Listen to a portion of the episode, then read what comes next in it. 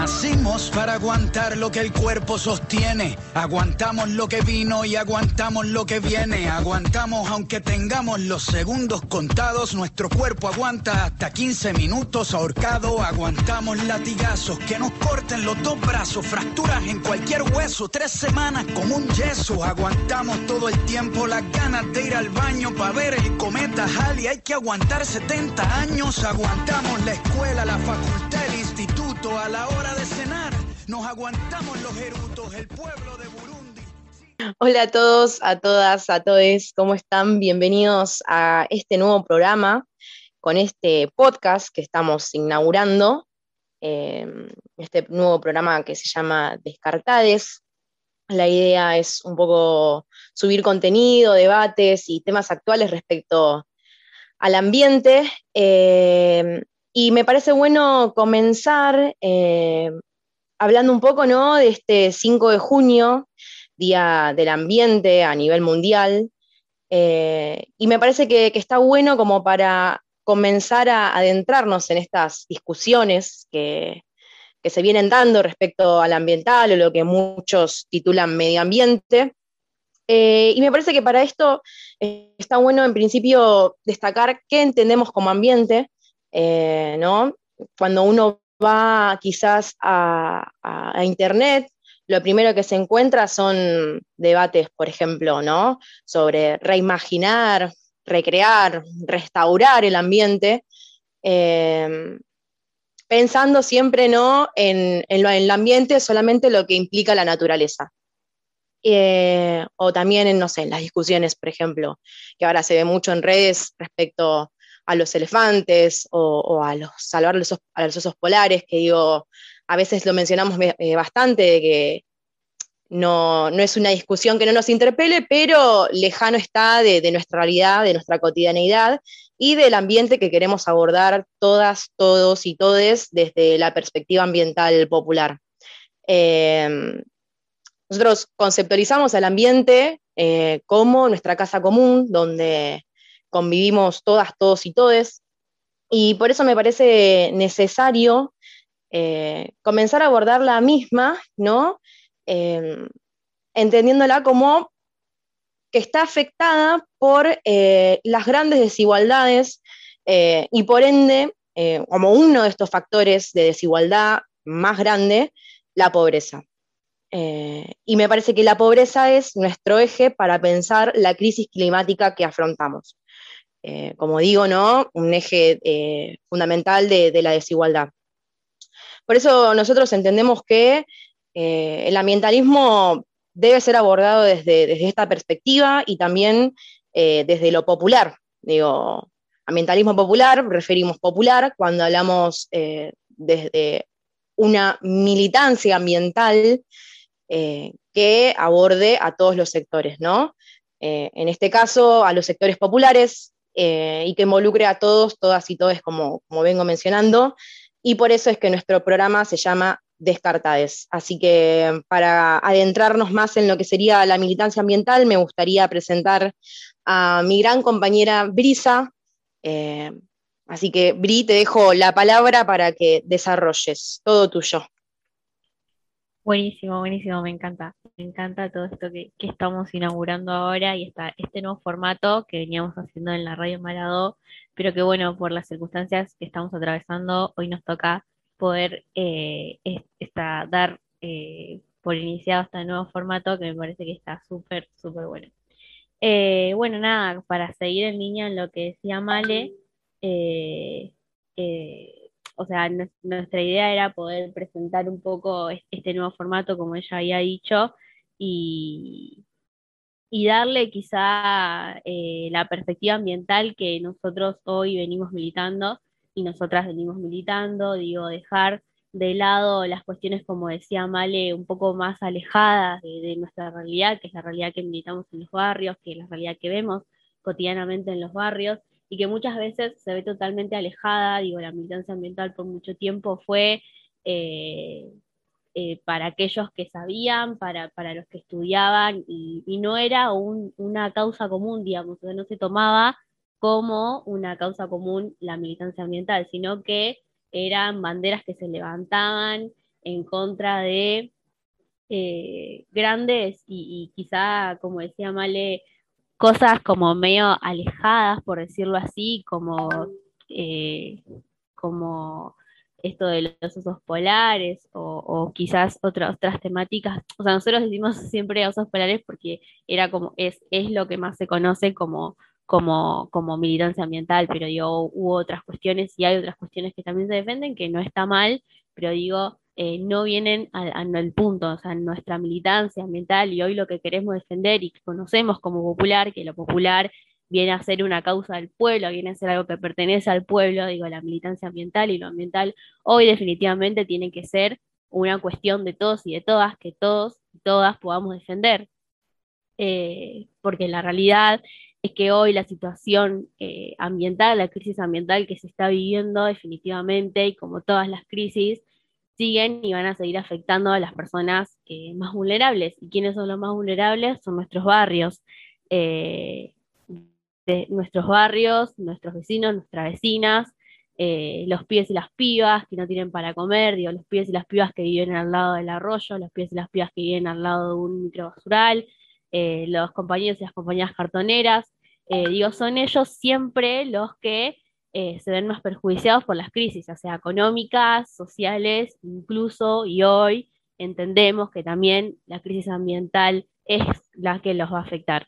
Entonces digo, nuestra bandera hoy es levantar y entender lo ambiental como transversal a todas las áreas de nuestras vidas, eh, como, como en su momento fue el feminismo, digo, sigue siendo definitivamente el feminismo una causa común de todas y de todos, eh, y hoy también eh, va a tener que ser lo ambiental.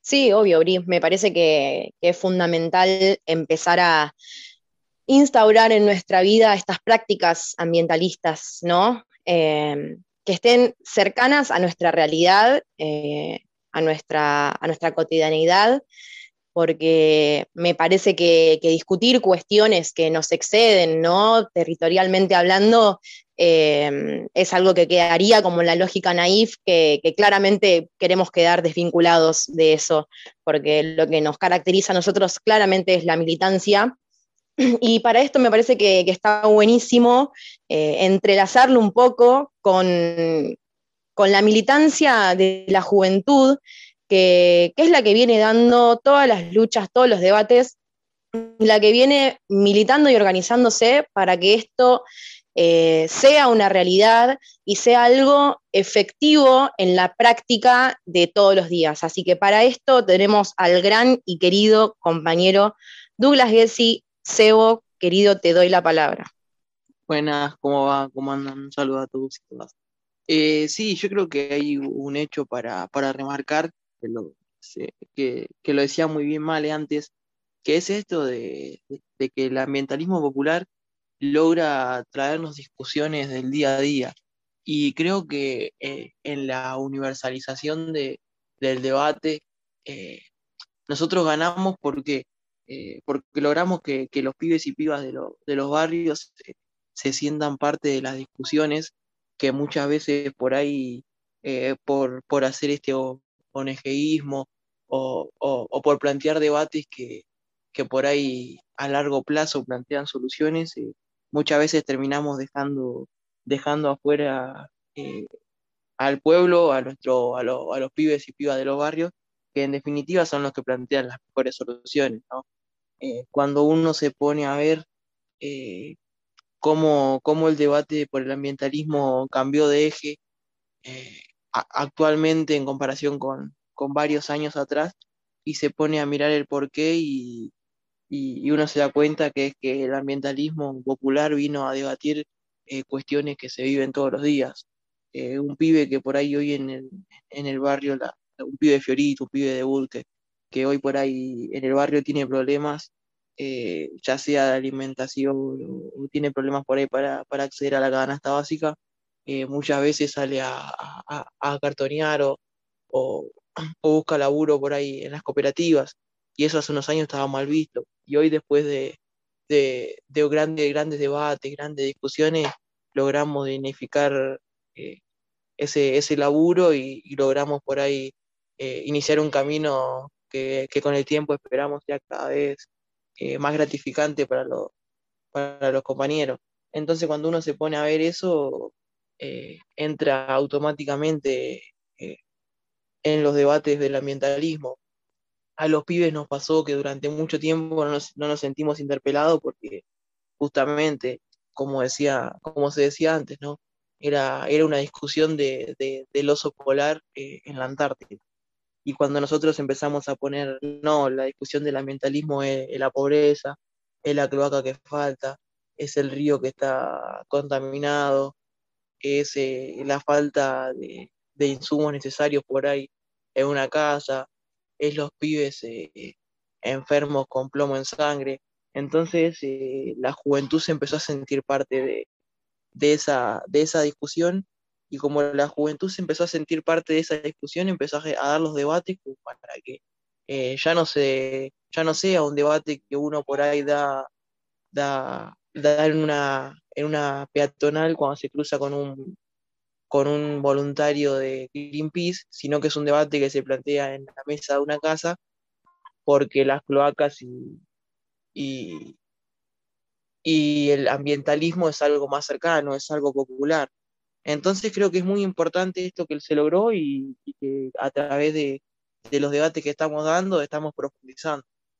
Una de las cosas que, hay que resaltar es la, rapidez de la organización que, tuvieron eh, los compañeros cuando se empezó a hablar de ambientalismo y que cuando nos fuimos dando cuenta por ahí los demás que estábamos medios, eh, mirábamos medio de costado la discusión ambiental, fue poder masificar enseguida las, eh, las actividades y que nosotros tengamos hoy escuelas que se paren en origen, eh, tengamos hoy eh, escuelas que nos estén hablando para, para poder hacer huerta, que tengamos hoy un montón de compañeros y compañeras que se quieran sumar a militar pura y exclusivamente por una cuestión ambiental, ¿no?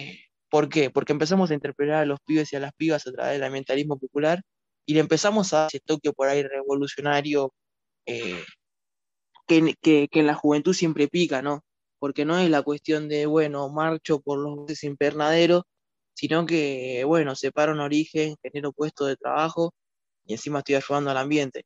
Eh, y la cuestión revolucionaria no está en la separación en sí, sino en la masificación, que en seis meses eh, de 10 vecinos pasen a separar 50.000 eh, la realidad es que, ahí hay un cambio porque es basura que no va al seance, eh, y eso a, los pibes eh, de hoy no, nos interpela y nos lleva a plantear esos debates.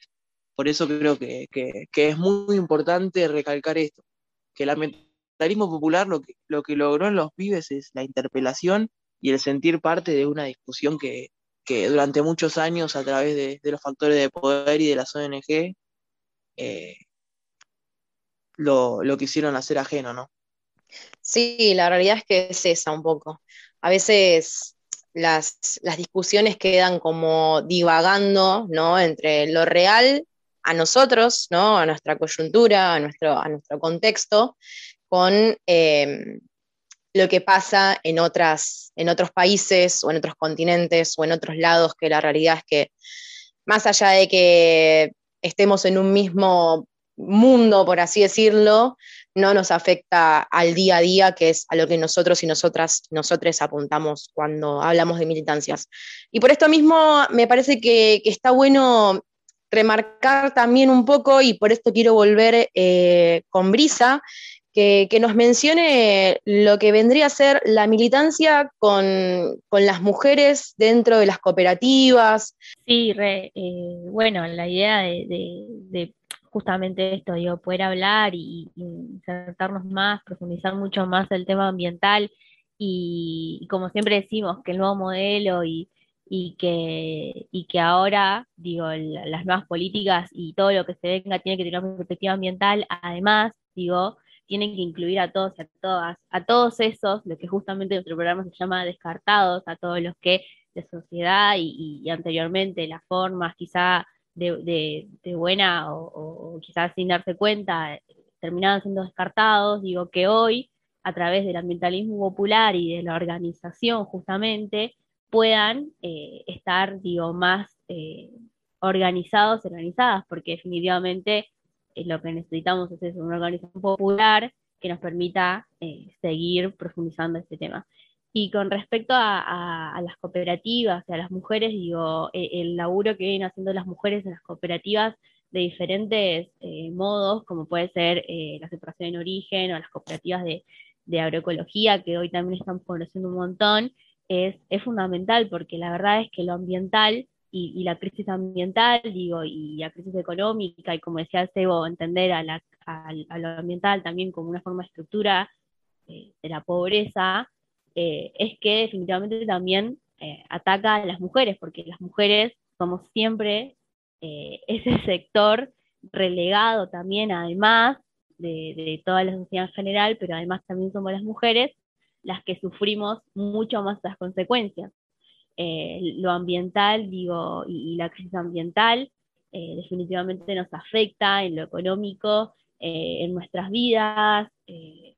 Digo, si, si, pensamos al patriarcado y, a lo ambiental como esa relación dual, digo, explotación, la explotación del territorio y la explotación de nuestros cuerpos y el patriarcado explotando nuestros cuerpos, entonces definitivamente vamos a entender eh, cómo eh, se toma todavía y cómo afecta y cómo nos afecta a las mujeres eh, la crisis ambiental. El trabajo que vienen haciendo las compañeras es, la organización y, es un modelo y es un ejemplo de organización popular.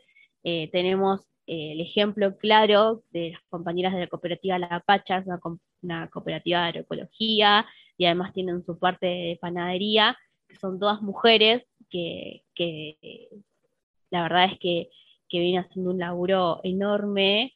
Eh, ellas que trabajan en la zona de, Parque Barón, tienen una, la parte agroecológica ahí, ahora inauguraron hace poco en el barrio del Tongui un monocultivo de brócolis.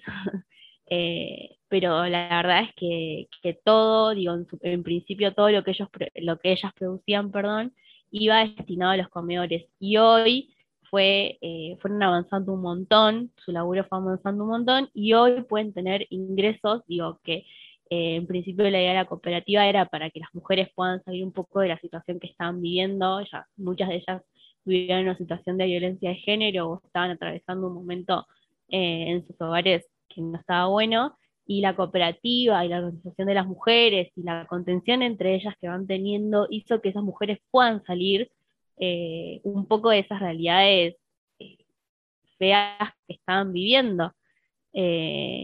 Así que digo, definitivamente lo ambiental es transversal y, debemos, digo, entender de este lado también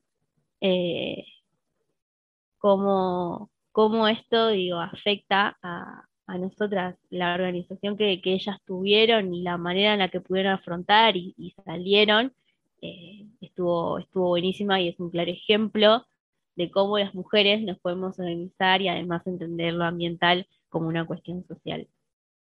Me encanta, me encanta, me encanta todo lo que es cooperativas, eh, porque me parece que, es una manera también un poco de hablar de, de lo digno, de que lo, que a nosotros y nosotras nos dignifica, ¿no? Eh, porque cuando hablamos de cooperativas no solo hablamos de las agroecológicas, sino también las de residuos sólidos urbanos, eh, que tenemos muchas, muchas cooperativas dentro de nuestro distrito eh, y también en la provincia, obviamente. Así que, bueno, me parece también que para cambiar un poco de tema y no olvidarnos de mencionar las redes de Radio Maradó, específicamente el Instagram. Radio Maradó nos pueden seguir, ahí estamos subiendo constantemente la programación, historias, en publicaciones, así que den un follow para poder eh, estar actualizados, actualizadas y actualizadas con toda la data. Em, bueno, para volver un poco, me parece, y para ir cerrando, eh, no está de más eh, en este podcast que va a estar dirigido para el 5 de junio, Día Mundial del Ambiente, Em, hablar sobre las políticas, un poquito así, de manera resumida, las políticas ambientales que, tenemos eh, hoy día, eh, que, son, que son bastantes, digo, porque gracias a, a, Néstor, ¿no? Como un visionario eh, de toda esta realidad y de toda la coyuntura, digo, él supo entender eh, la, crisis ambiental, digo, y a la pobreza como uno de los factores ¿no? fundamentales, como mencionaba al principio, em, digo, con, la estatización de AISA, eh, o, las veces que, se hablaba quizás en, en los en las comisiones eh, internacionales y él hablaba de la crisis climática eh, y nunca dejaba de abordar a la pobreza como tal. Y me parece que hoy día también tenemos a la compañera La Negra como diputada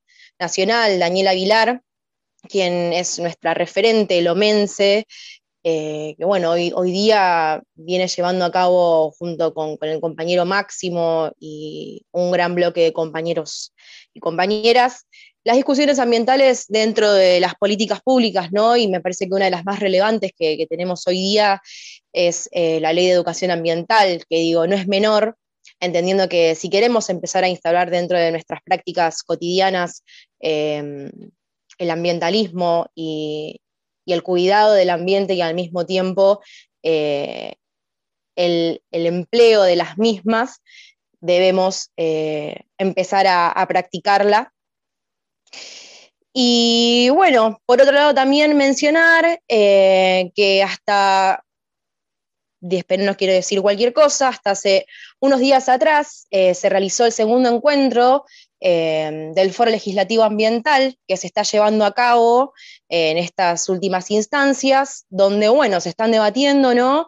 en, en mesas de participación diferentes propuestas que van a impulsar futuros proyectos para eh, modificar y eh, contribuir a la construcción de este ambientalismo popular que las militancias, las juventudes, el territorio, de todas, todos y todes aspiramos. Así que nada, agradecer a todos, todas y por estar escuchando este podcast, a mis compañeros Brisa, Sebo, María, que está atrás de todo esto, grabando, haciendo todas estas cosas hermosas de edición. Em, así que nada, eh, un abrazo enorme, sigamos cuidándonos y resaltar también la importancia de inscribirnos en la campaña de vacunación para poder salir entre todos, todas y todes de esta pandemia que nos está arrasando.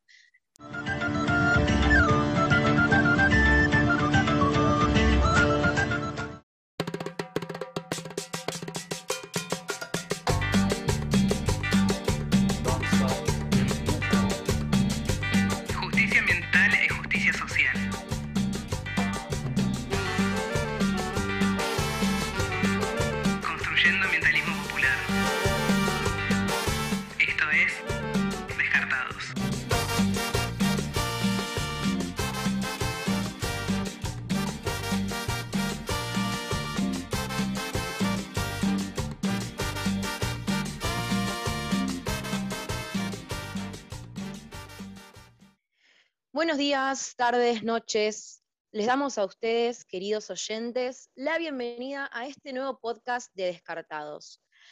Hoy, 8 de julio, a 13 años del fallo Mendoza, es un día trascendental para la militancia ambiental debido a que es el día de la acción por la cuenca Matanza-Riachuelo.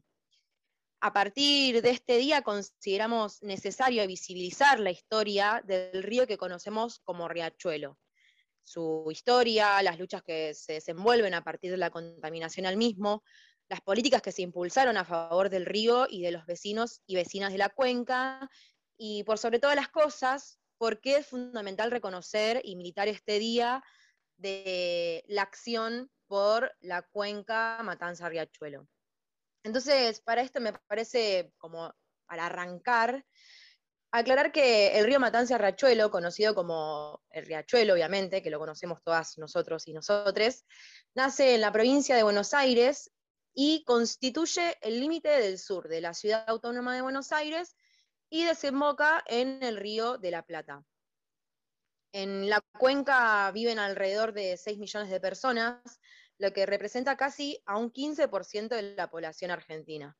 O sea, el riachuelo cruza y pasa por gran parte de la ciudad de Buenos Aires y de los municipios de Almirante Brown, Avellaneda, Cañuelas, Esteban Echeverría, Ezeiza, General Las Heras La Matanza, Lanús, Marcos Paz, Merlo, San Vicente y por supuesto Lomas de Zamora. O sea, para que se den una idea geográficamente de lo enorme que es esta, esta cuenca, el que conocemos nosotros como Riachuelo, y, me parece que, está buenísimo aclarar esta, limitación que tiene geográficamente como para que nos ubiquemos y demos eh, la connotación necesaria que tiene este, esta cuenca que todos y todas conocemos.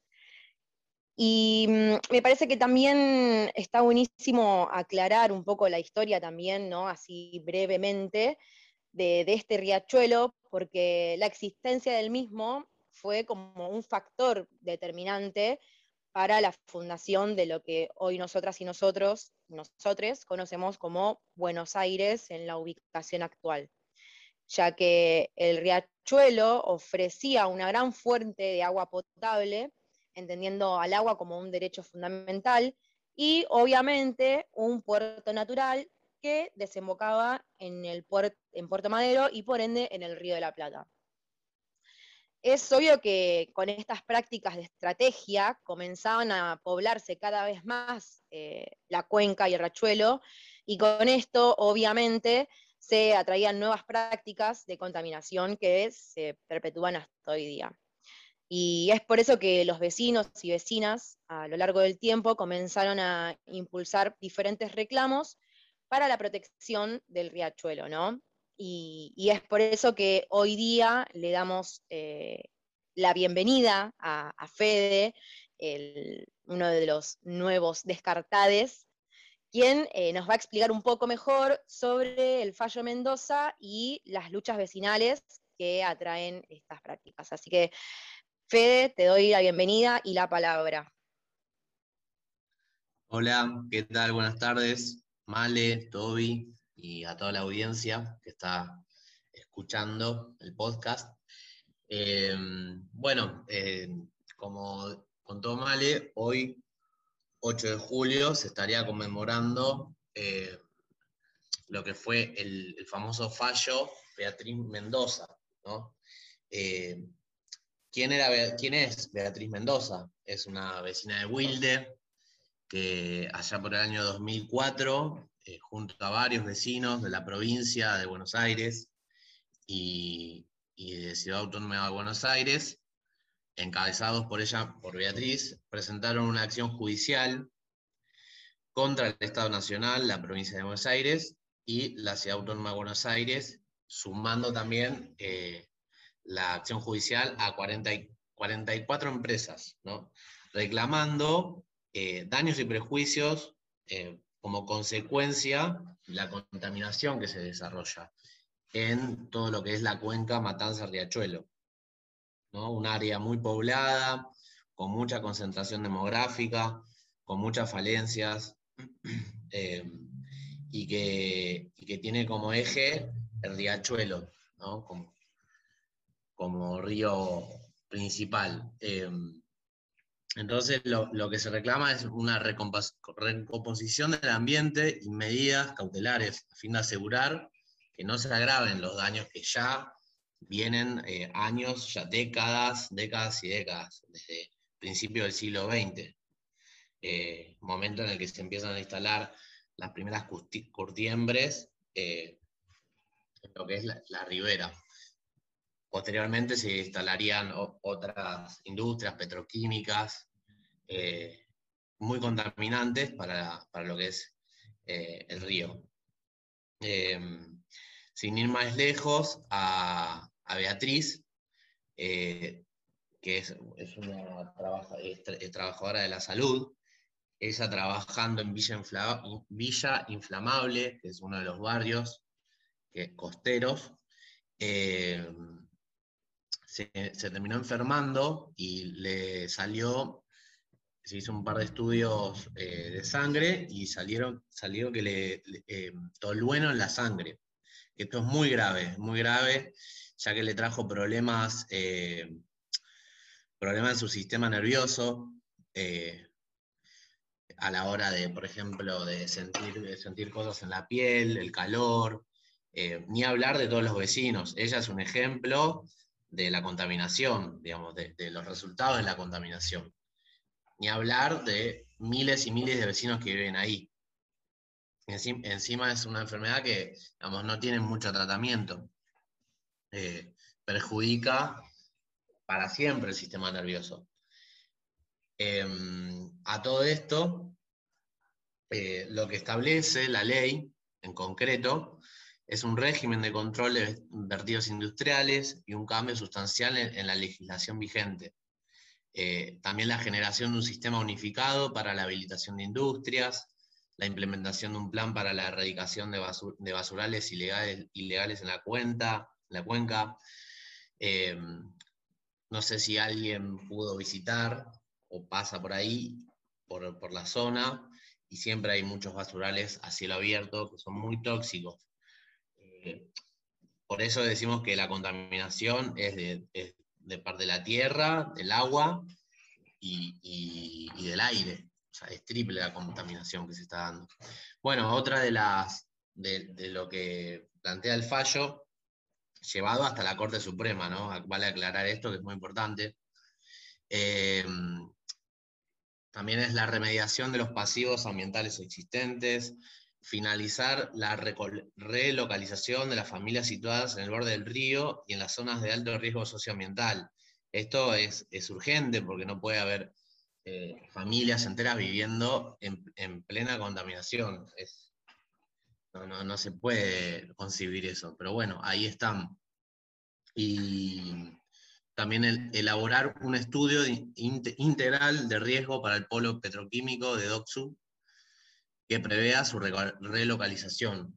También implementar un plan de ordenamiento ambiental del territorio que defina los usos y el destino que tendrá la cuenca.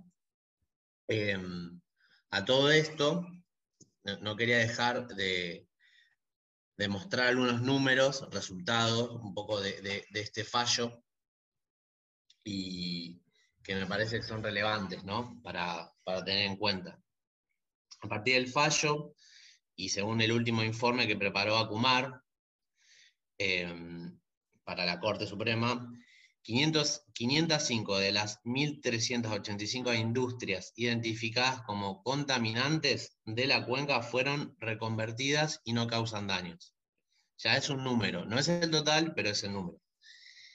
Del polo petroquímico, apenas 8 de 24, las industrias petroquímicas de las 4,3 millones de personas que necesitaban cloacas, 2,3 millones sumaron a ese servicio, porque no solo eh, el problema es el acceso al agua, al, agua potable, sino también hay otro problema que es el saneamiento, digamos, dónde vertemos, dónde los vecinos pueden verter su, digamos, sus desperdicios, sus aguas grises o aguas negras, como se dice.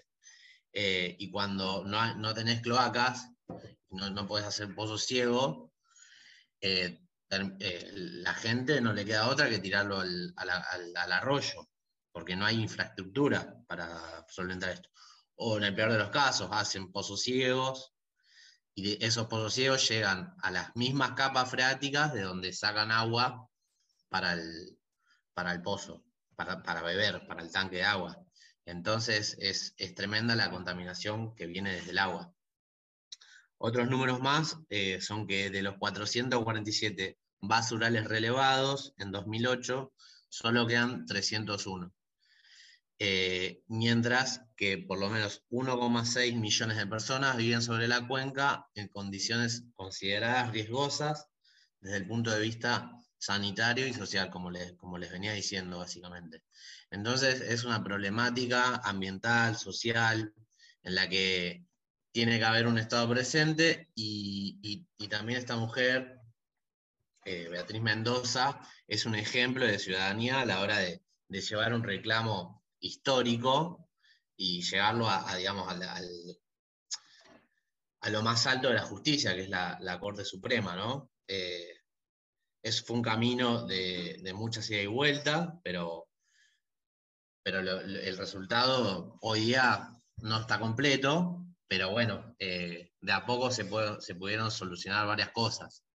Eh, así que no sé si, si mal le querés eh, acotar algo más a, a todo lo que les vengo contando.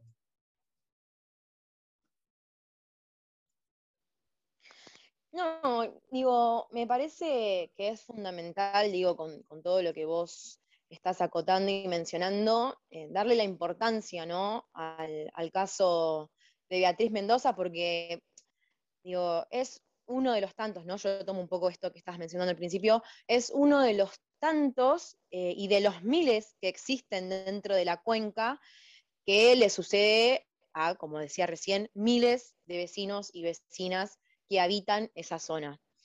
Y, me parece que es fundamental aclarar también y no dejar de lado que con el fallo Mendoza en el año 2018, 2008, perdón, Acumar toma la acción hacia el riachuelo, ¿no? Acumar, digo, conociéndolo como un sistema que se puso en funcionamiento en el año 2006 con Néstor Kirchner, nuestro querido Néstor, digo, él siempre tan visionario ante estas cuestiones ambientales. Y como mencionaba recién, para no desvirtuarme, en el 2008, luego del fallo del caso Mendoza, eh, la Corte Suprema dispone que el, Estado argentino debe responder a través eh, de un plan que creó luego el Estado argentino, obviamente, que se llamó PISA, Plan Integral de Saneamiento Ambiental pero me parece que para hablar de políticas públicas que involucran a la acción de la cuenca, tenemos a nuestro querido compañero Toby, que bueno, Toby, te doy la palabra porque en esto sos el pionero.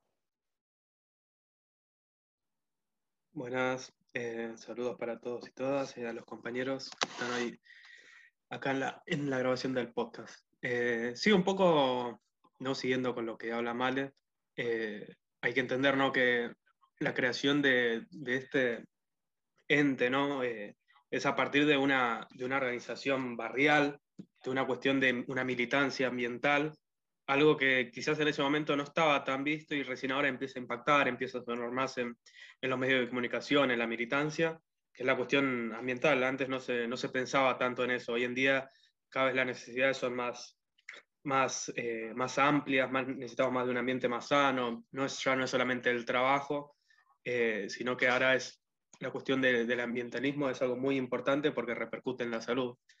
Eh, nada, así que, bueno, avanzando un poco, ¿no? Con, para no repetir lo que ya dijeron los compañeros, vamos a contar un poco qué es, qué es Acumar, ¿no? Vamos a dar una, una definición más del libro. que en sí, Acumar, que es, vamos a, a decir qué significan las siglas, es la autoridad de la cuenca Matanza Riachuelo. Eh, que es un, organismo público, autónomo y autárquico, que nada, como decían los compañeros, se crea en el 2006 eh, mediante una ley 26.168. Eh, y nada, un poco lo que marcaba mal era para, llevar adelante ese PISA, ¿no? ese plan de, integral de saneamiento ambiental. nada, que lo que busca este ente más que nada es articular políticas públicas nada, con nación, provincia de Buenos Aires y, ciudad de Buenos Aires. Eh, más que nada para tener más fuerza, ¿no? Pisar un poco mucho mejor, ¿no? Cuando, cuando se toman las decisiones. Eh, después eh, Acumar tiene representantes en el Poder Ejecutivo Nacional, después tiene representantes de la provincia y representantes de la Ciudad Autónoma de Buenos Aires.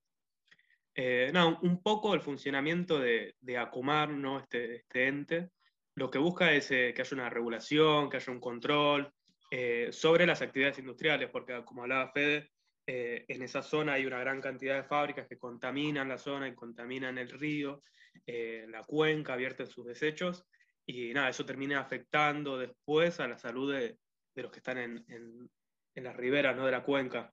Nada, y un poco es tratar de, fomentar, ¿no? tratar de ver la prestación de servicios públicos en esa zona, que haya una conciencia ¿no? del uso de, esa zona. Eh, más que nada, eh, el rol hoy en día de, Acumar es el saneamiento, eh, tratar de que la cuenca no sea un vertero de, desechos, de desperdicios. pero bueno, es un, es un, poco ese el rol fundamental. nada, quizás ahora podríamos tocar un poco el tema de, cómo, cómo se dio, cómo se dice, la gestión, ¿no?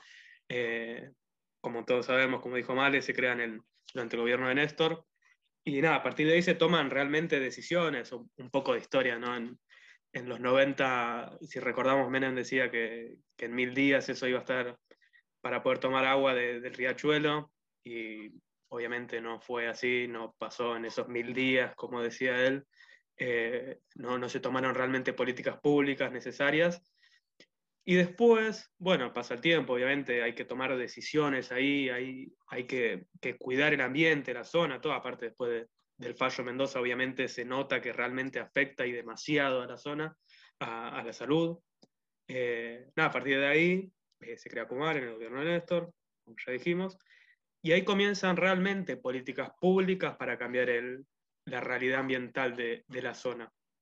Eh, la cuenca en su momento casi no tenía inspecciones sanitarias en los establecimientos industriales y más o menos por, por el 2008-2009 rondaban las 66 inspecciones por mes y uno de los números ¿no? que marca que hacia el 2011 eso ascendió hace, hace casi 900 inspecciones por mes, o sea, realmente había que controlar, había que ver qué estaba pasando ahí, cómo estaban llevando a cabo las, las medidas que tomaban las fábricas y nada, después también hacia finales del 2012 ¿no? empiezan a tomarse obras con las cloacas y demás y comienzan a, a tratar de llevar políticas públicas realmente que, que cambien esa realidad. Eh, nada, después un poco hacia fines del 2012, esto durante el gobierno de Cristina ya, eh, nada, se erradican 179 basureras en cielo abierto eh, y nada, y eso se transforma luego en espacios verdes que, que los municipios deben cuidarlos, deben estar ahí al tanto eh, y tratar de que esto funcione, ¿no? Como, como debe ser, ¿no? Que realmente haya sido algo que, que se hizo en vano. Eh, nada, obviamente durante el gobierno este de, Cristina, más que nada, que se puso una fuerza más grande, eh, para el saneamiento hubo una gran cantidad de, de, eliminación ¿no? de los residuos que estaban en, en la cuenca y se llegaron casi a 22.000, creo, toneladas extraídas en esa zona, o sea, en el total de la ribera. Y nada, un poco como marcaba Male, que si fueron a algunos asentamientos se marcaron en, en la cercanía de, la cuenca. Eh, nada, quizás si se veía hace unos cuantos años, había casas que tenían su ventana a, la cuenca, o sea, eso no, no podía ser así. Eh, nada, a partir de ahí empiezan a tener un poco más de, de políticas de relocalización a esa gente. Eh, nada, porque obviamente no deberían vivir ahí, no tendrían que estar ahí en esa cercanía, no solo por la contaminación, sino que obviamente se merecen vivir en un lugar mucho mejor que en esa zona industrial y demás, que no, no, tiene que ser así.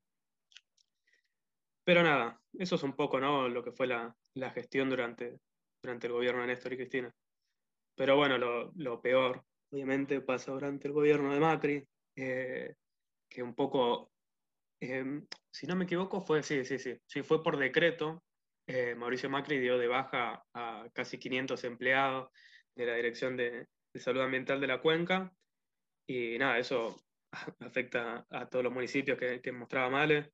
Eh, y nada, o sea, se pierde, no sé si alguno, como haya pasado por la zona, había algunas unidades sanitarias móviles que estaban ahí. Y nada, tenían operativos de salud, operativos de zoonosis, vacunación y demás, que eso lo perdieron todos los vecinos del municipio. Eh, y bueno, ahí se ve un poco cómo algunos gobiernos neoliberales toman estas medidas, como marcamos Menem antes, ahora Macri, toman medidas que afectan al final a, la zona, ¿no? a la cuenca, a los vecinos. Eh, nada, después eh, en el 2016 tuvimos a, a, otra que fue designada por decreto, a, a, Milcar López, no sé si, si algunos escucharon ese nombre, quizás no, porque mucho no hizo, eh, porque nada, tuvo que renunciar al cargo, porque no sé si se acuerdan de, de Sergio Berman, el, el arbolito, ¿no? el de, de los memes. Eh, nada, ella dijo como que él no, no, sabía nada, no tenía conocimientos para ese cargo y nada, pues fue, renunció ahí. Eh, nada, después creo que lo más preocupante durante la gestión de Macri fue que estaba una de las diputadas del PRO, fue Gladys González, esto en 2017, autoriza eh, que las empresas puedan verter sustancias contaminantes, o sea, tóxicas, que venían prohibidas durante hace muchos años y de nuevo eh, nada, las dejaron vertir en la, en la cuenca. Eh, nombro algunas, eh, Aldrin, Clordano, Dieldrin, que digamos que, que harán ¿no? esos, esos, nombres raros, pero nada, básicamente lo que hacen esos, esos nombres raros es fatal a, a nuestra salud. Y nada, después, ahora con, con el gobierno de Alberto, empiezan a tomarse de nuevo medidas que, que realmente eh, buscan cambiar nuestra realidad de la cuenca. Y nada, en sí es, es eso el rol. Es un, es un ente eh, específico para esa zona que trata de, de nada, de, regular, de cambiar la realidad de, a través de políticas públicas, darnos una solución ambiental a, a los vecinos, a los municipios que, que, viven ahí en esa zona. Eh, y obviamente, que es lo más importante, poder cuidar el medio ambiente. Eh, nada, por ahí ya doy un cierre para no extenderse demasiado y hablar tan, cosas tan específicas. Eh, no, digo, me parece que a mí me encanta escucharte hablar, Toby, cuando mencionas todas estas, estas políticas y cómo se va relacionando con los momentos históricos y de militancia y de lucha que se vinieron dando en nuestro territorio, y más cuando se trata de las estructuras ambientales. Y, me parece fundamental resaltar también que eh, no en todos los gobiernos se toma las políticas públicas como algo eh, necesario para poder transformar nuestra realidad. Y, y, me parece que, como vos mencionabas recién, es de vital importancia resaltar que en los gobiernos como el de Macri, siempre se tiende a querer eh, destruir, por así decirlo, o seguir perjudicando a los sectores más vulnerables, que en este caso sería nuestro, nuestros pibes, nuestras pibas, que habitan en este caso la cuenca Matanza-Riachuelo, y, y, cómo es necesario que los gobiernos como el de Néstor, el de Cristina, el de Alberto ahora, sigan impulsando y sigan acompañando las propuestas, a nuestras propuestas ambientales y mechando un poco, ¿no? Un poco con de todo y haciendo un poco una ensalada, pero que no deja de ser importante también, es, eh, es importante resaltar que hoy día estamos atravesando, gracias a un gobierno popular, la campaña de vacunación más grande e histórica de todos los tiempos. Y, y me parece que hay que resaltar que todos los vecinos y vecinas deben estar inscritos a esta, campaña de vacunación porque vacunándonos encontramos la salida, porque la salida es colectivo, compañeros y compañeras. Así que debemos seguir militando y formándonos en el tema y por eso es importante, necesario poder seguir dándole entidad a estos días súper importantes eh, como lo son para las militancias ambientales. Y por eso mismo les mandamos un saludo a todos y todas las compañeras que militan en la zona del Riachuelo y que lo dan todo por nuestro ambiente. Así que sigamos construyendo ambientalismo popular, compañeros y compañeras. Hasta el próximo podcast.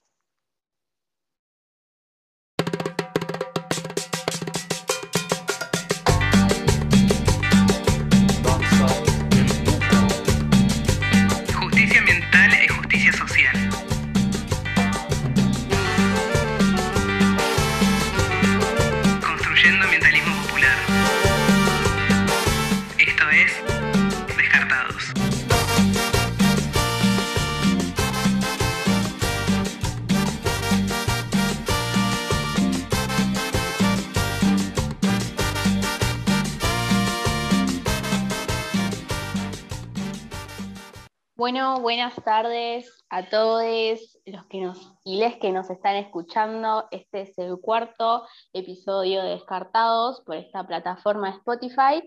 En esta ocasión se Lisa, la compañera Malena hoy no puede estar, así que desde acá le mandamos un saludito. Y eh, bueno, vamos a empezar. En esta oportunidad venimos con un tema que es bastante Em, viejo, por decirlo así, porque hubo bastante gente que fue pionera en estas cosas, pero hoy, con las cuestiones ambientales de las que siempre venimos hablando, se dio un poco más de relevancia a las cuestiones eh, que más nos atravesaban, ¿no? Siempre venimos diciendo que los problemas ambientales eh, son transversales a todas las áreas de nuestra vida y eh, que empiezan a tomar eh, un rol fundamental por la militancia que venimos llevando en las distintas áreas de la sociedad.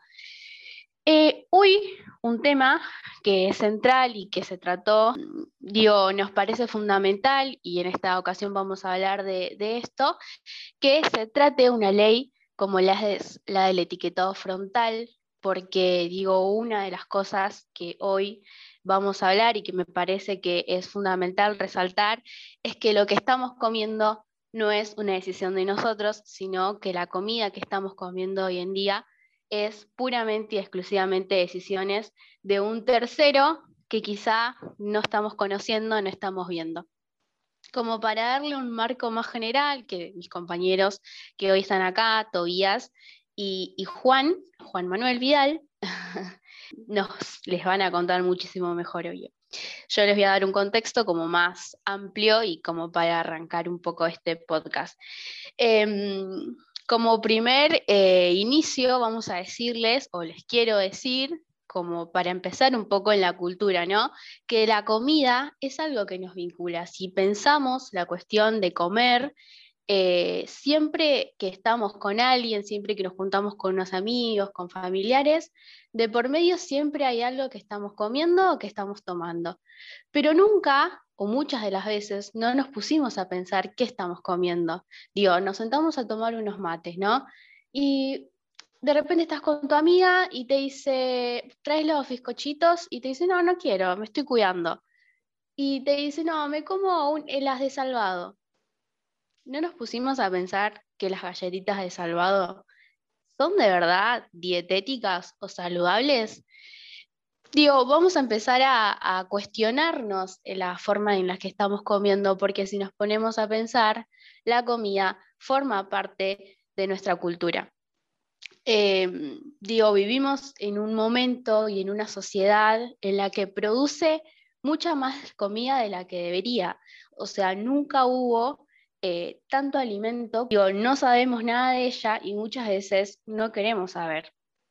Digo, vivimos en la construcción de un mundo constante en el que le estamos delegando la decisión de qué estamos comiendo a un tercero, sabiendo o no sabiendo, con nuevos sabores creados que no son en realidad eso. Digo, hay sabores que quizás hoy estamos comiendo que en caramelos, en chicles, incluso a veces las galletitas que, les damos a nuestros, a nuestros sobrinos, a nuestros hijos, son, digo, sabores que no, no son reales, son totalmente eh, artificiales los sabores.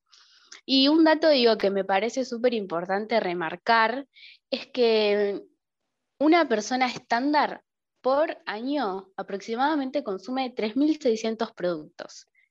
Em, es un dato porque eh, llevan muchos ingredientes dentro de ellos y hace, cuantos más ingredientes tiene, más ultraprocesado sea el alimento que estamos comiendo. Cinco de los ingredientes, digo, que más consumimos durante estos 3.600 productos por año es grasa, azúcar, sal, soja y maíz, que hacen a nuestros platos diversos que no nos dan una vida saludable y hoy, digo, que no nos estén dando una vida saludable hace que estemos rodeados de enfermedades que son totalmente el resultado de lo que estamos comiendo, ¿no?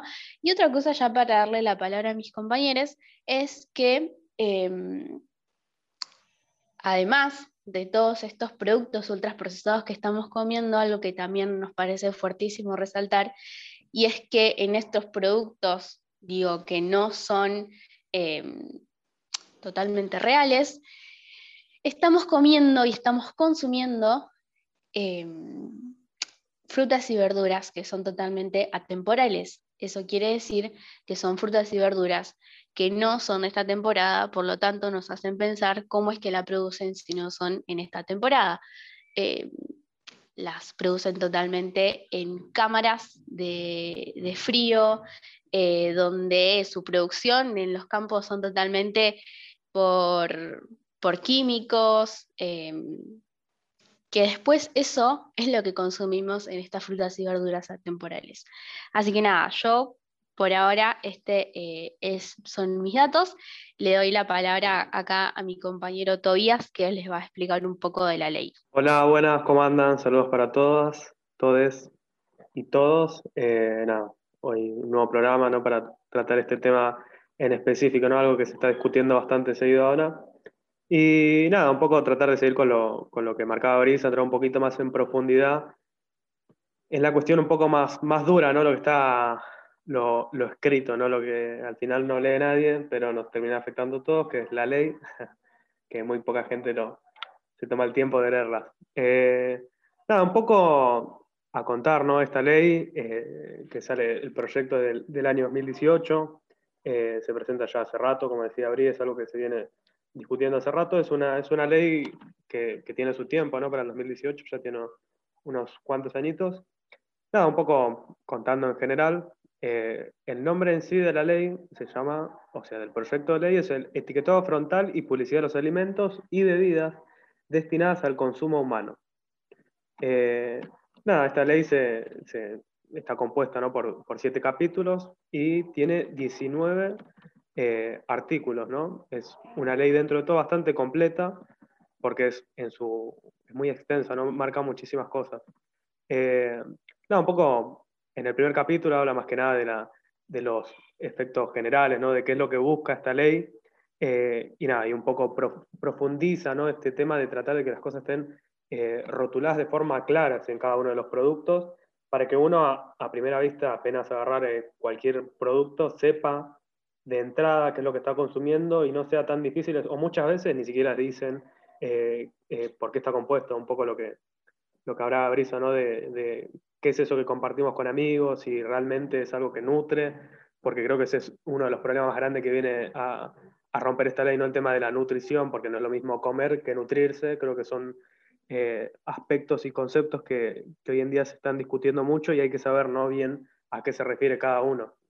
Eh, siguiendo un poco más, ¿no? Eh, la idea también es tratar de, esta ley es fortalecer ese, un poco la, libre elección de los consumidores, ¿no? Saber qué estamos consumiendo y, que no nos obliguen básicamente a consumirlo, porque al final, un ejemplo eh, que hablamos hoy con uno de los compañeros, con Juanma, que, que va a hablar después, es el tema de, las leches maternas, ¿no? Eso que le dan a, a los chicos, esa fórmula, ¿no? Que, que consumen en los primeros años de vida, que muchas veces vemos en publicidades y demás que nos dicen como que eso es bueno para los chicos, vemos chicos tomándolo eh, y vemos como que es algo, wow, que está bueno para suplantar la leche materna.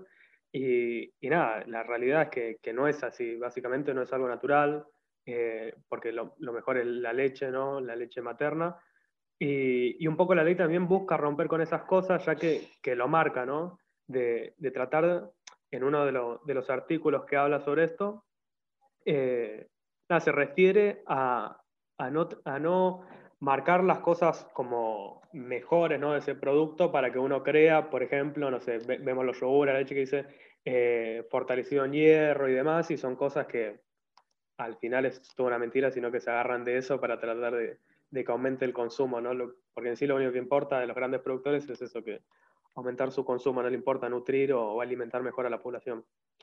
Eh, después un poco quizás eh, tratar de, profundizar en qué es lo que busca marcar esta ley. Hay unos, algunos valores energéticos ¿no? y, nutrientes que deben estar marcados sí o sí, que son los carbohidratos, azúcares, proteínas, grasas totales, grasas saturadas, grasas trans, fibra alimentaria y sodio.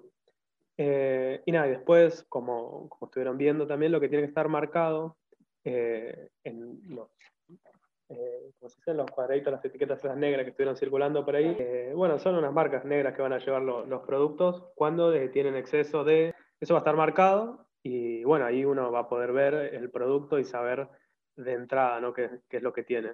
Eh, después, otra de, de, las cosas que marca también esta ley es el tema de, de, tratar de, promover ¿no? una, una alimentación eh, sana, saludable, una alimentación donde sepamos qué es lo que, es lo que consumimos, ¿no? No consumir porque sí o creer que es algo bueno o porque nos hace mejor. Pero no, al final no, no es así. Eh, después algunas de las cuestiones también, por ejemplo, eh, que está, esto está, está muy bueno, porque está relacionado y que, que nada, eso lo marcaba la diputada Daniela Vilar, y es el tema ¿no? de, cómo creemos que algunas cosas eh, son mejores y no son así. Por ejemplo, eh, lo que hablaba Dani ¿no? del tema de, de, la actividad con los jardines comunitarios, de cuando se reemplaza el, el jugo por el agua, eh, y al final la gente como que se, se, quejaba, ¿no? Como que le sacan el jugo y no, en realidad es, es, es, mucho mejor ¿no? que puedan consumir agua y no esos jugos que es ultra procesado eh, y no termina nutriendo como debería ser o le da un consumo de azúcar más grande a los pequeños y termina siendo un, problema muy grande. Claro, después eh, también lo que busca ¿no? Eh, esta ley es que haya una autoridad, que por la ley va a ser la Secretaría de Salud, va. Esto es lo que dice en el proyecto, ¿no? Para, para acordarse ¿no? que en el macrismo el Ministerio de Salud ya no era un ministerio, sino que era una secretaría que hoy en día... Y encima algo paradójico ¿no? de la ley que dice que eh, se los leo tal cual, ¿no? Artículo 11. La autoridad de aplicación de la presente ley será la Secretaría de Salud de la Nación o el organismo que en un futuro la reemplace. Por suerte, ¿no? Volvió un gobierno nacional y popular y ese organismo que la reemplaza hoy en día es un Ministerio de Salud. Eh, nada, que eso es algo muy importante, ¿no? De ver cómo un gobierno realmente, ¿no? Que, que trata de, de, impulsar estas cosas de la salud para proteger a, al pueblo y a la sociedad nada, como marcamos recién, listo, ahora el ministerio es el encargado de, de, nada, de ser la autoridad de aplicación de, esta ley. Y después, otra de las cosas que también es algo eh, importante, ¿no? Que, que creo que, que, es plata bien destinada, que es el tema de las multas y las sanciones. Eh, esto también está marcado en la ley, ¿no? Que, que este organismo, esta autoridad, eh, que va a ser el ministerio, lo que tiene que hacer es por medio de esta ley, tratar de que esto recaudado eh, sea destinado a programas, campañas o otras iniciativas que promuevan esta educación alimentaria, ¿no? que, que en los colegios de chicos eh, todos sepan cómo, cómo alimentarse, cómo nutrirse, y un Estado acompañando ¿no? hacia, hacia, ese, hacia ese camino. Nada, sigo un poco más con el tema de, de, la, de la gradualidad ¿no? que marca esto acá, para, para ir cerrando ¿no? un poco eso que, que estábamos hablando. Eh, no, doy un, cierre y, nada, creo que, le devuelvo la palabra a Brisa para que pueda seguirnos con este podcast y que sigan hablando el compañero Juanma. Bueno, buenísimo, Toby, muy bueno, muy bueno los datos.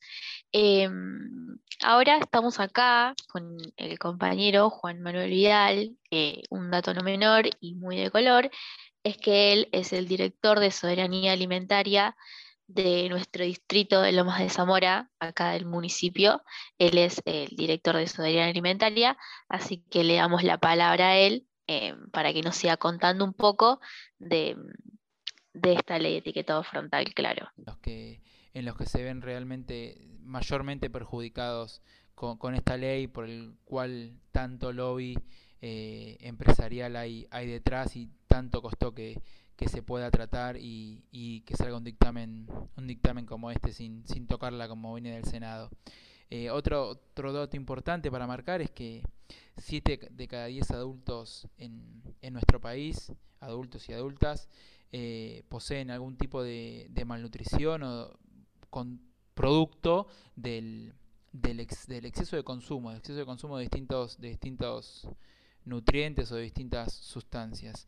Eh, es importante, y voy yendo un poquito más para abajo, marcar que 4 de cada 10 de nuestros pibes y pibas están teniendo la misma problemática de, sobrepeso u obesidad eh, por, por, por, los excesos. Y este dato que es impresionante, que es eh, que 1,3 de cada 10 eh, bebés de 3 años eh, están, padeciendo también esta, esta problemática. Imagínense que antes de los 3 años ya están con problemas de, obesidad o sobrepeso por producto de esta malnutrición, ¿sí? de esta malnutrición por exceso de consumos. Eh, y quería también empezar a hablar de por qué, por qué sucede esto, eh, que nos gusta comer mal, no nos interesa, eh, y acá es donde empieza a tomar importancia más todavía esta, este proyecto. es que estos, estos ultraprocesados lo, lo que hacen es invadir nuestra dieta diaria porque están en todos lados, están al alcance de las manos, son de fácil acceso. Eh, y, entonces, por lo tanto, lo que genera es que, que comer saludable, comer una, una, alimentación un poquito más equilibrada, eh, se convierte en una tarea súper, súper compleja. Eh, y esto eh, se vuelve muchísimo más complejo cuando queremos frenar un poquito, parar la pelota eh, e intentar entender qué es lo que estamos comiendo. Damos vuelta el paquete y no entendemos nada. ¿Qué es la maltodextrina? ¿Qué es el jarabe de malte de alta fructosa? ¿Por qué la harina está enriquecida? ¿Qué quiere decir eso?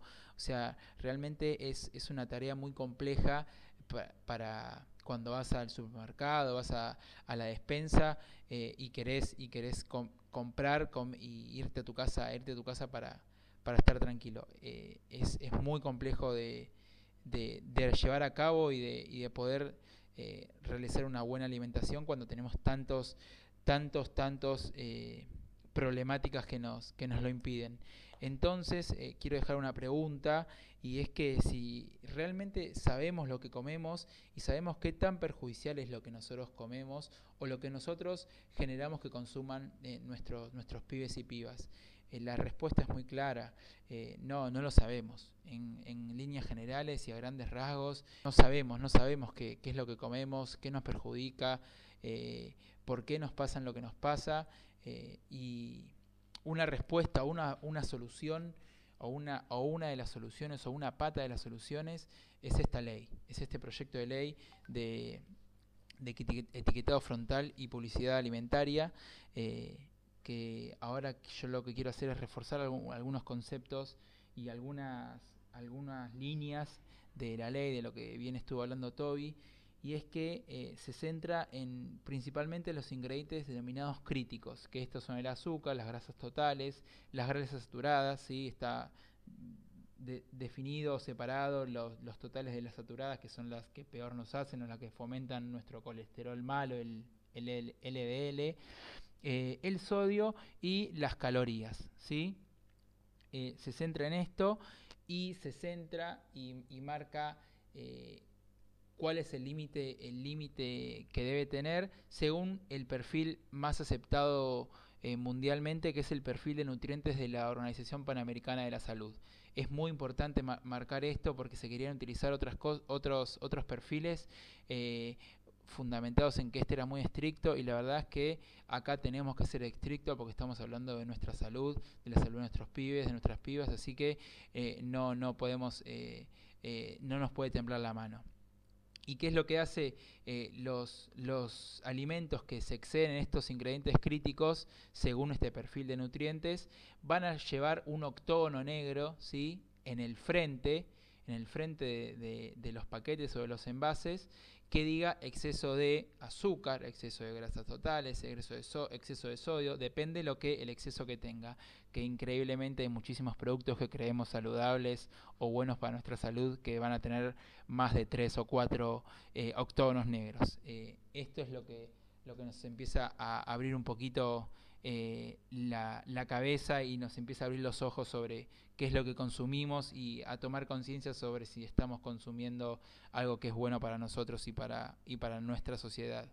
Otro, otros datos destacables es que se va a marcar cuando los productos tengan edulcorantes que no está recomendado para niños, ¿sí? va, a va a tener un, un mensaje que diga no recomendado en niños, los edulcorantes que, que varios estudios marcan que, pueden tener eh, incidencia en el desarrollo de distintos tipos de cáncer como el ciclamato.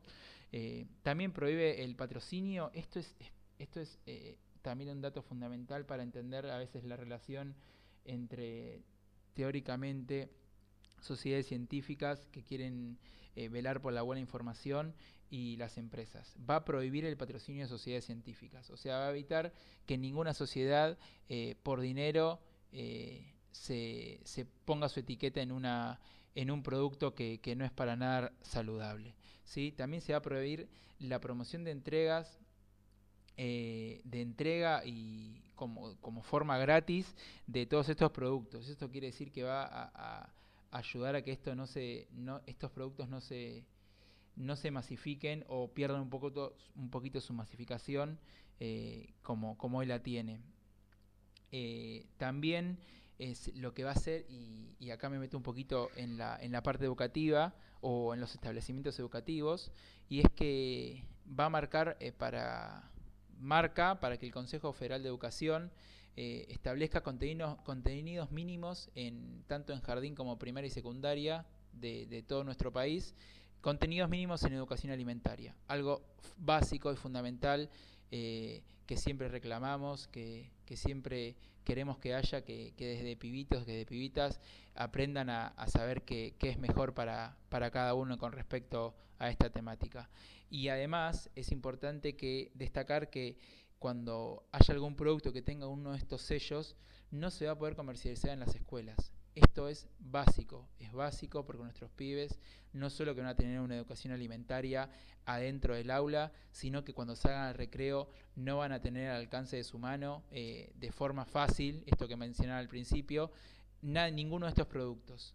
¿sí? Tengo un, tengo tiene un sello negro, no va a estar dentro de una escuela. Esto es fundamental para que nuestros pibes no se acostumbren a comer todo el día azúcares, grasas y sea algo común eh, para ellos.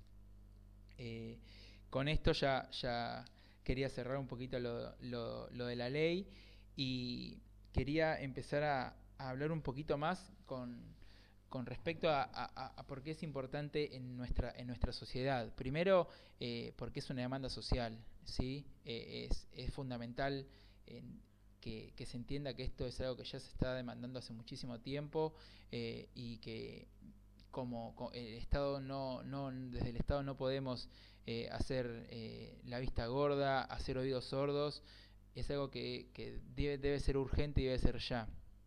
Eh, otro, otra cosa importante es que dentro de nuestra Constitución los derechos están marcados como derechos básicos, la alimentación, la salud y el, derecho al acceso a la información. ¿sí? Creo que esta ley lo que hace es eh, respetar y velar por estos tres derechos, a la salud, a la alimentación y a la información, ¿sí? a la información que nosotros debemos tener sobre nuestra salud y nuestra alimentación. Eh, y, hablando del derecho a alimentación, eh, está, también está bueno marcar que, el derecho a la alimentación no es solamente no pasar hambre, ¿sí? Eh, eh, este derecho a la alimentación está vulnerado también cuando no sabemos qué estamos consumiendo, porque, porque ciertas empresas, la mayoría de ellas, eh, están, están intentando deliberadamente complejizarnos y complicarnos la comprensión de lo que estamos comiendo. Entonces, si, si nosotros logramos que esta ley pueda salir, la verdad es que estamos, estamos empezando a garantizar ese acceso a la alimentación a la información alimentaria. Eh, y después también quería hablar, porque a veces dicen que esta es una ley, una ley de, chetos o una ley para, para la gente con, mejores recursos que compra los productos, eh, que los ultraprocesados a veces dicen que son los productos más, más caros o, o, porque son ricos son caros y la, y la realidad es que, que los estudios demuestran que los grupos eh, mayormente vulnerados en, con respecto a los ultraprocesados son los, los grupos de situaciones de vulnerabilidad social y económica. ¿sí? Eh, está la obesidad y, el sobrepeso no está eh, de manera opuesta con la desnutrición. De hecho, en general en los lugares donde se desarrolla obesidad y sobrepeso también hay desnutrición. Y estos espacios, estos lugares son los los lugares en donde la situación de vulnerabilidad social y económica es mayor, en nuestros barrios sobre todo. Así que esto es una ley que va a beneficiar sobre todo a nuestras clases más bajas, a nuestras clases sociales y socioeconómicas más bajas, a nuestros barrios, en nuestros pibes, nuestras familias más, que más le cuesta eh, poner el plato de comida en su, casa, eh, en su mesa.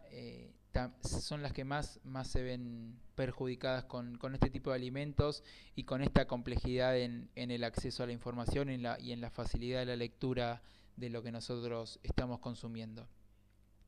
Eh, está, está también comprobado que las dietas más saludables y más equilibradas son las más costosas, por ende es muy, muy complejo llevarlo, llevarlo a cabo. Y para cerrar, porque ya me estoy extendiendo demasiado, eh, quería marcar eh, que esta, esta ley contribuye totalmente a la soberanía alimentaria, que entre otras cosas que, entre otras cosas que el, concepto más duro toca, es el derecho de los poderes a decidir qué comemos, ¿sí? Eh, a poder acceder a alimentos nutritivos y seguros. Y, y con esta ley estamos empezando un poquito a garantizar también este derecho a decidir qué comemos. Yo ya cuando sé que esto tiene mucha azúcar, que esto tiene mucha grasa, que esto me va a hacer mal a largo o no tan largo plazo, yo elijo y decido no comerlo.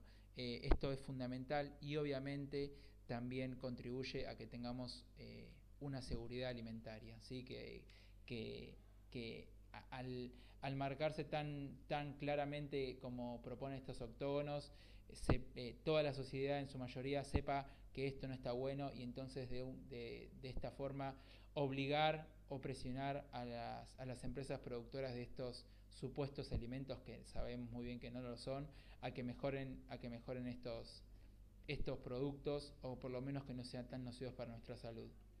Así que eh, nada, con esto quiero, quiero ir cerrando. Eh, agradezco poder participar, agradezco que estemos tocando este tema y pueda, pueda ser aprobado en la Cámara de Diputados en el, en el corto tiempo. Bueno, buenísimo, Juanma. Muchísimas gracias por haber participado de este podcast de Descartado y por tus palabras y por la info, digo que es fundamental.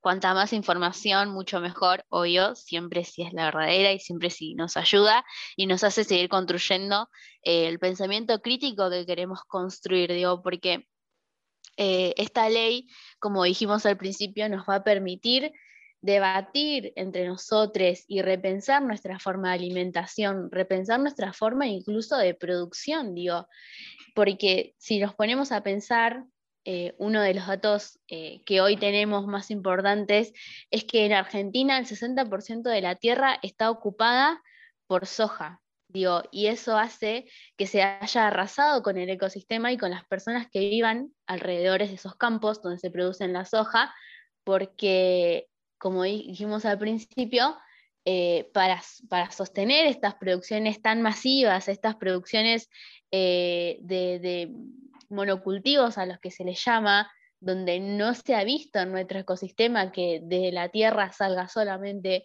un tipo de, de, fruta, de verdura, sino que lo que hacen es llenarla de químicos donde mata lo que se le dicen las malezas, que en realidad en nuestra naturaleza no hay nada de malezas, y donde matan a las demás variedades que salen de nuestra tierra para que solamente se produzca lo que ellos quieren producir.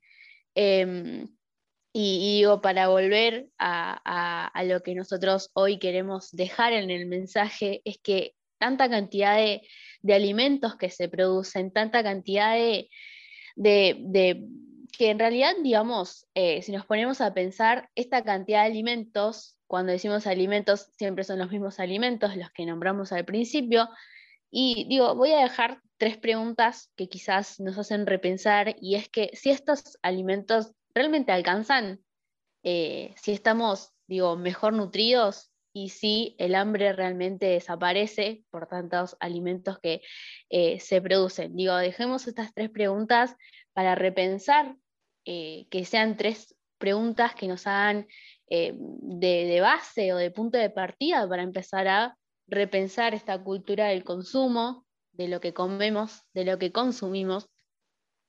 Eh, y sobre todo, como bien decía Juan, mucho y sobre todo esta ley viene también a decirnos que la problemática de, que haya personas malnutridas, de que tengan problemas de obesidad y demás, es que definitivamente, y como todo, siempre afecta a las personas más vulnerables, ¿no? Porque nos meten en la cabeza de que si no nos comemos un yogur, de que si no tomamos tal leche, no vamos a estar bien, y esos productos que son los más ultraprocesados siempre son los más caros. Digo, si nos ponemos a ver los los productos dietéticos que no te hacen engordar y todas esas mentiras, siempre terminan siendo los más caros. ¿Y quiénes son los que no consumen esos productos? Los que no tienen la plata para consumir esos productos. Y nos hacen pensar que, bueno, no estamos, estamos comiendo bien. Y bueno, lo que ya sabemos, ¿no? Como venimos siempre diciendo, esta es la oportunidad de empezar a construir este ambientalismo popular que queremos y que nos haga repensar todas estas cuestiones que venimos acarreando hace un montón de tiempo y que tenemos militantes y que tenemos hombres y mujeres pioneras en estas cuestiones y que no me parece menos nombrar a la compañera Kita, que es una compañera, digo que es fundamental para poder entender la soberanía alimentaria. Si no la conocen, los, les aconsejo que lean, que lean, su libro, que la escuchen, que hay muchos videos en YouTube, eh, y los va a, a hacer entender muchísimo sobre, sobre soberanía alimentaria, qué es la soberanía alimentaria. Así que yo por este momento eh, les quiero también decir que, eh, y, dejarles el mensaje de que el sistema de producción no produce lo que necesitamos comer, sino que producen lo que ellos nos quieren vender. Así que por esta oportunidad cerramos Acá, como al principio, le mandamos un saludo a nuestra compa Male, que no pudo estar hoy, no tendré la misma voz, pero bueno, espero que les guste igual. Y como ella siempre nos dice al principio, de esta nadie se salva solo, esto se construye entre todos y eh, a vacunarnos, a anotarnos para la vacunación, que ya esto está terminando, de a poco vamos a salir adelante todos. Eh, ya está libre la vacunación para los mayores de 35 años, ya van a llegar, ya están llegando los turnos para, para los pendex de 20, por ejemplo, a Toby ya le llegó. Así que nada, a vacunarnos, anotarnos a la vacunación y, saludes a todos y a todas y déjenos, como siempre, sus mensajes en la radio Marado. Chao, chi.